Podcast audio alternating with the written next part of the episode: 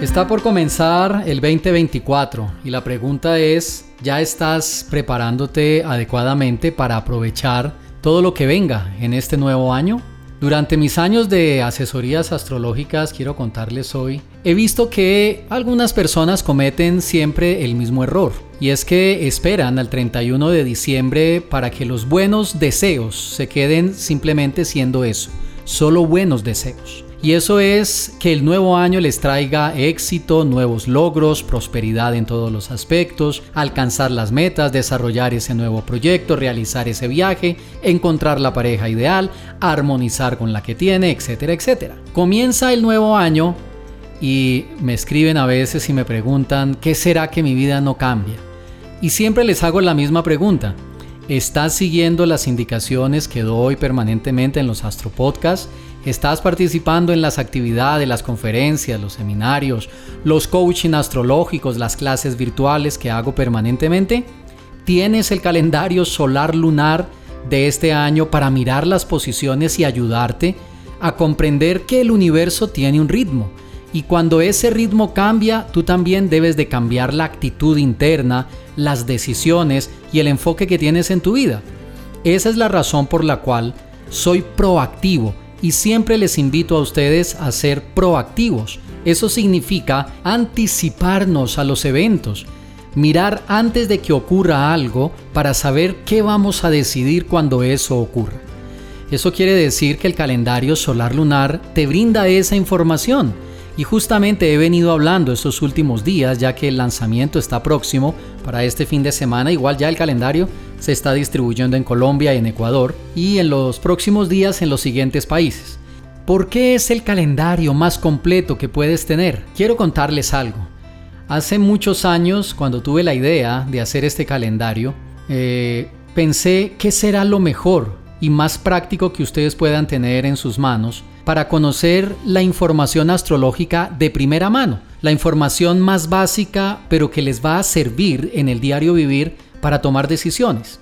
Fue así como surgió la idea del calendario solar lunar y de explicarles detalladamente qué pasa cuando la luna está en un signo en particular. Cuando la luna está en Aries, qué pasa cuando ella dos días después pasa a Tauro, qué pasa cuando llega a Géminis, para que ustedes tuvieran esa información todos los días del año durante los 12 meses y de esta forma tuvieran una información que desde el punto de vista mío de astrólogo, pues la manejo todos los días, pero que para ustedes sería de gran ayuda, ya que les permitiría poder tomar una decisión o por lo menos analizar el día en el cual van a llevar a cabo algo. Luego esa posición también se sumó a la fase de la luna, la luna creciente, la luna menguante, la luna llena, la luna nueva, Purnima y Amavasya, por ejemplo, no manejan el mismo ritmo. Y cuando fluimos en ese mismo sentido en el que la energía de esa luna nos está hablando, pues nuestras actividades van a funcionar. Entonces incluí también en el calendario las fases lunares. El único calendario que tiene el movimiento del Sol es mi calendario.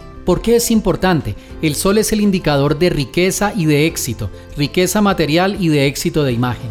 Si una persona necesita un ascenso, si una persona quiere conseguir un trabajo o inclusive si una persona quiere sentirse segura de sí mismo, de sí misma para atraer a alguien y para tener una buena relación, pues necesita la bendición del sol y la entrada del Sol en el signo de cada uno de ustedes, y hago la aclaración, en el signo ascendente, no en el signo zodiacal, sino el día en el que entra en su signo ascendente, ese mes, porque el Sol está allí 30 días, esos 30 días, ese mes que el Sol visita el signo, son muy importantes para impulsar todo lo que les acabo de mencionar. Entonces también incluí en el calendario la entrada del Sol en los signos.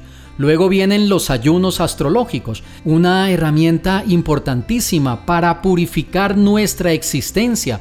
Observando este ayuno, en el calendario está explicado todo, cómo llevas a cabo el ayuno, de qué manera, cómo obtienes los mejores resultados. Luego vienen los eventos, claro, los ayunos los incluí también en el calendario. Luego vienen los eventos astrológicos como los eclipses, las estaciones y las celebraciones energéticas de la astrología védica para armonizar en pareja, para destruir o remover los impedimentos, para implorar armonía en la relación, para inicio de estudios, para protegerse de la envidia de los enemigos, de las brujerías, por ejemplo.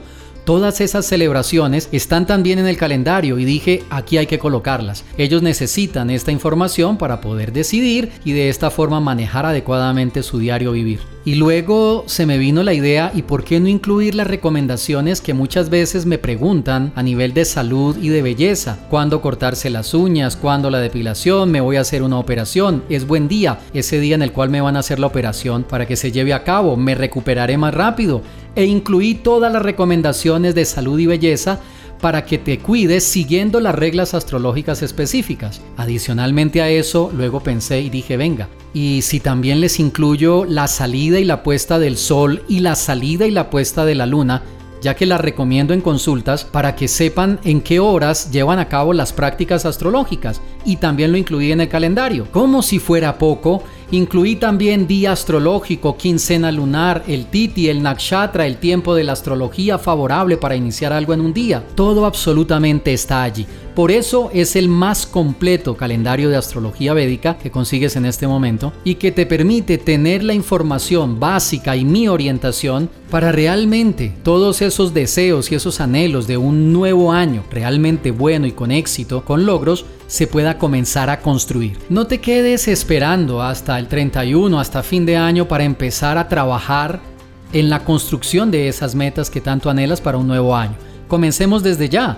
Ya viene el día del lanzamiento, ya vienen las clases abiertas de acceso libre para todos los que quieren aprender a sacarle el mejor provecho al calendario solar lunar. Y para terminar, la pregunta que me han hecho es ¿cuál es la mejor versión? ¿La impresa o la versión digital que se instala en el celular? De eso voy a hablarte en el siguiente Astro Podcast. Toma la decisión ya, no te quedes hasta final de este año para tener tu calendario. Tenlo a mano el día en el que hagamos las clases para explicarte todo el manejo y de esta forma te quede mucho más fácil. Que tengas un excelente resto de día y recuerda, déjate guiar por la luz de los astros. Enseñanzas prácticas para una vida mejor en astroprema.com.